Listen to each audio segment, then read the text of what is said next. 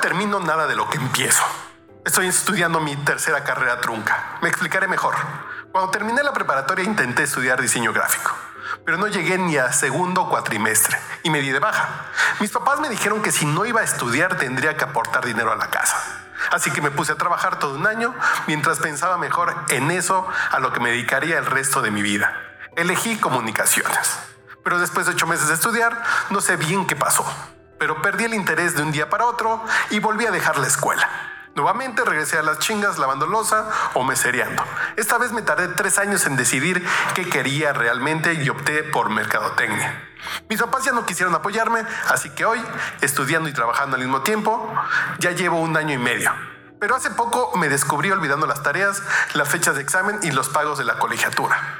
No quiero que me vuelva a pasar. Realmente quiero terminar la carrera, pero no sé por qué me estoy autosaboteando. Ayuda. Eso te pasa por terapia políticamente incorrecta.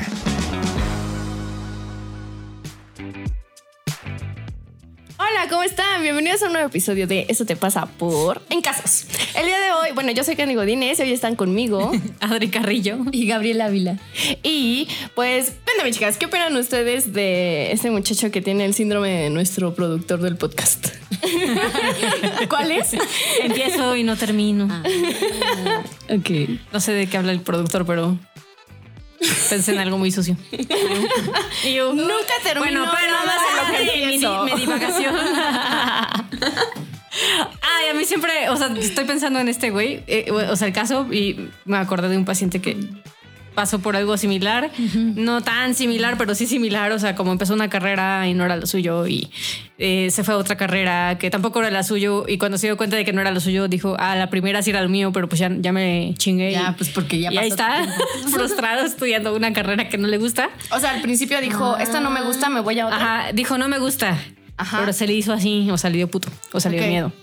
Este, le dio miedo, es que me voy a morir de hambre, entonces mejor me voy a otra, en donde también se va a morir de hambre. pero según con él. Ajá. Este, creo que fueron tres carreras ahora que lo pienso y ya se quedó en la tercera porque dijo, no, ya, güey, ya. O sea, algo parecido a esto. Entonces, hay una parte de mí que dice, pues es que sí está cañón que a los 17, 18 años les pongan a elegir una cosa que casi casi les dicen y esto es para el resto de tu vida. Es como, siento que es mucho pinche peso. Este, y que no necesariamente a los 18 años sabes qué chingados quieres. Ni a los 30, güey. Iba, iba cambiando, exacto. Este, La Gaby llorando. pero por otro también lo juzgo. O sea, también digo, güey, no mames, ¿no? O sea, como, como. Ya. Sí, como ya de, comprométete ya ponte con algo. serio. Ya ponte serio. O igual, como, igual y la escuela no es lo tuyo, pero entonces búscate un oficio, güey. No, o sea, como, pero. De hecho, sí, el muchacho dice que ya la, ya, ya la bolosa, ya trabajó, o sea, ya trabajó en varias cosas.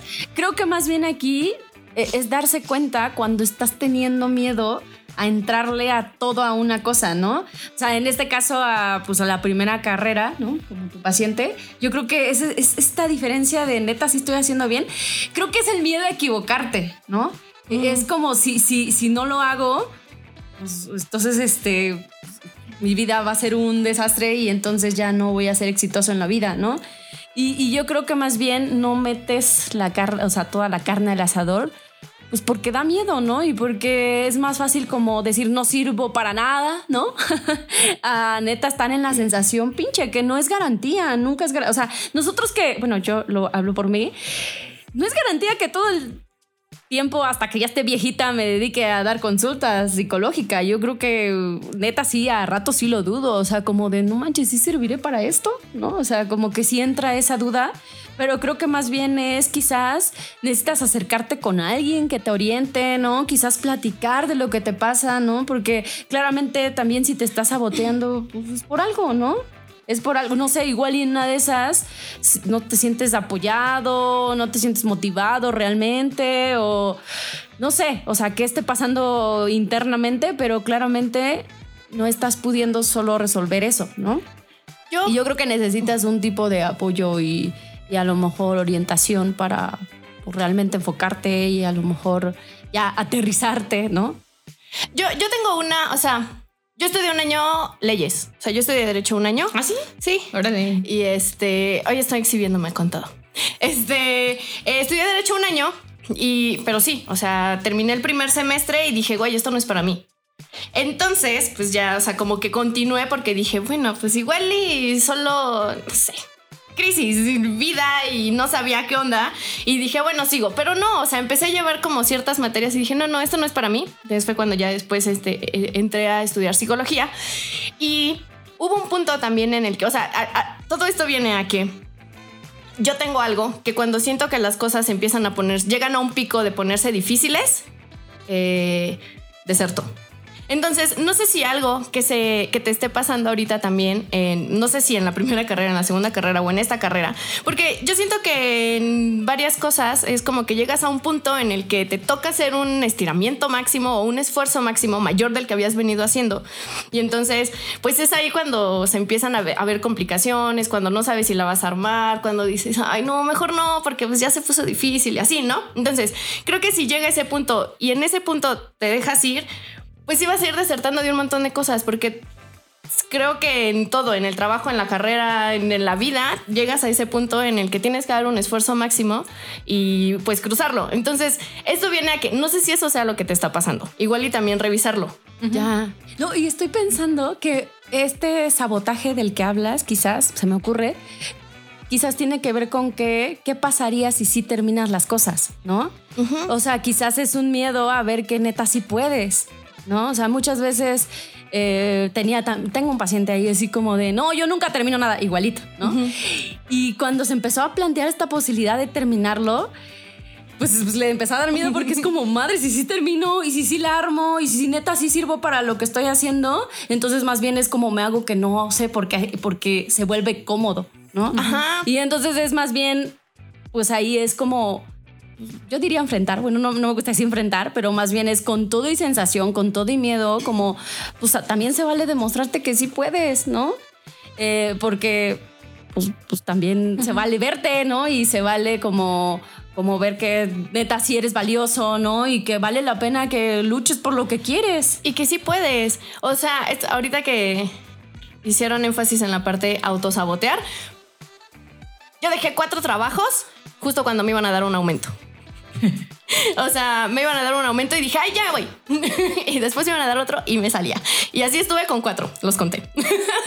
y creo que si en evolución no hubiera sido capaz de hoy parar antes de que me diera tanto miedo el crecer y el ver que merecía algo y demás, ya no estaría en evolución. O sea, eh, sí, porque me pasó igual. O sea, también empecé como a crecer y me entró el miedo y dije, ay, no, no voy a poder. Y, y no, ¿para qué le hago eso? Igual y ni es lo que quiero. Y me hubiera salido, pero así tuve cuatro antes. Entonces también revísale como desde esta parte, porque el miedo sí llega y sí entra. A mí al, principio no me hacía tanto sentido. Yo decía, ¿cómo me va a dar miedo? crecer Ajá. y lograr lo que quiero. Claro. Si es lo que según yo siempre he querido, pero no, o sea, internamente sí pasa algo bien importante ahí. Entonces también podrías revisarle por ahí. Sí, incluso estaba pensando en el sistema familiar, ¿no? Nosotros que nos dedicamos a constelaciones familiares, pensando en esta parte de, pues a lo mejor eres leal a alguien, ¿no? No sé, al- a- quizás tus papás como los míos, ¿no?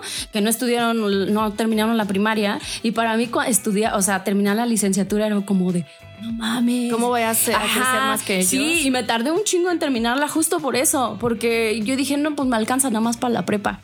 ya. ¿no? Y cuando la, la terminé dije, no, ni yo me la creía, la neta, ¿no? Entonces más bien es como incluso revisar por esa parte, ¿no? A lo mejor estás haciendo leal a alguien, ¿no? Quieres estar cercano a alguien y entonces por eso no terminan las cosas. No lo sé, ¿no? Es, es cosa de explorar ahí qué pasa internamente, emocionalmente, más que racionalmente. Ajá. Creo que sí tienes todas las capacidades de hacerlo. Eh, el tema es que emocionalmente algo te tiene ahí atoradito. Sí, pues ya lo dijeron todo. Dice Adri que lo mismo. Por dos. No, estaba pensando, eh, ahorita que les escuchaba, o sea, creo que eso te iba, iba a decir también, o sea, como de, pues que tanto quizás en una de esas hay algo, un jalón sistémico o algo parecido. Pero creo que eh, me llama la, la atención la etiqueta, ¿no? Con la que empiezas, como de yo no termino las cosas. Y me quedé pensando, pusiste un ejemplo que tiene que ver solo con tu carrera. Y me pregunto si no terminas lo que empiezas o específicamente con el tema carrera tienes un tema como lo que te han platicado Candy o lo que te han platicado Gaby y hay, hay, hay unas hipótesis que creo que vale la pena que consideres. Eh, y si es específico a este tema o si efectivamente en muchos temas de tu vida tienes este, como, esta dinámica. Si es así, creo que valdría la pena rascarle y ver qué te pasa en general con terminar las cosas y a quién te pareces cuando no terminas las cosas. O a quién le das un lugar en tu familia cuando no terminas las cosas. Quizás es como de, ah, sí, en esta familia todos este, somos considerados huevones y entonces, pues, si yo no termino las cosas, también soy huevón. O en una de esas tienes un tío por ahí que perdido y que nadie habla de él, pero que parte de su problemática tenía que ver con no terminar las cosas y de esa forma le das un lugar en la familia de manera inconsciente, claramente. Todas esas cosas pasan. Sí, pasa. O en una de esas solo te pasa con este tema y entonces creo que quizás tendría que ver más bien con una situación en el qué tal que sí o qué tal que no es lo mío y no me gusta y no he encontrado realmente qué es eso que me mueve o como decía el productor hace ratito en, un break, eh, estaba hablando de que a veces este, cuando creemos y pensamos en a qué me voy a dedicar el resto de mi vida, como que solemos pensar y tener una fantasía rosita de todo va a ser maravilloso y no voy a tener que sentir nada desagradable cuando me esté dedicando a eso que quiero.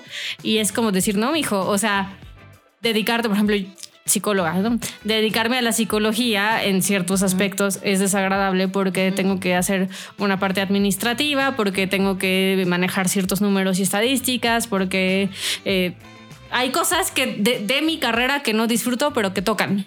Entonces, ¿qué tanto hay una parte en la que también estás como de, ay, no, esto no me gustó y como eso no me gustó, entonces ya va y todo?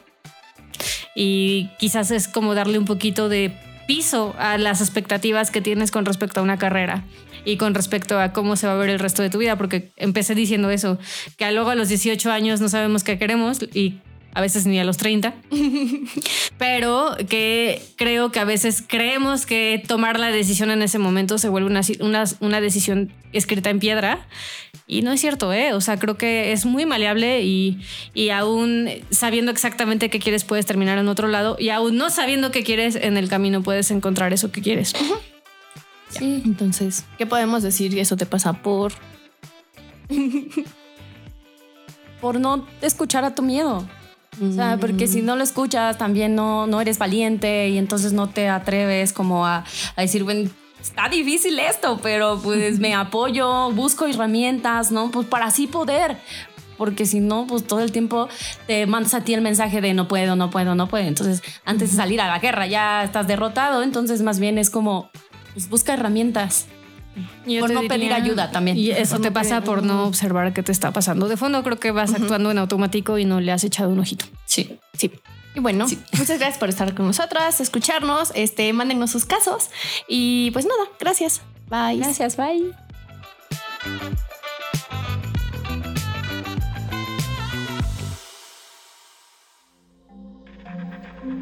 Este audio está hecho en Output Podcast.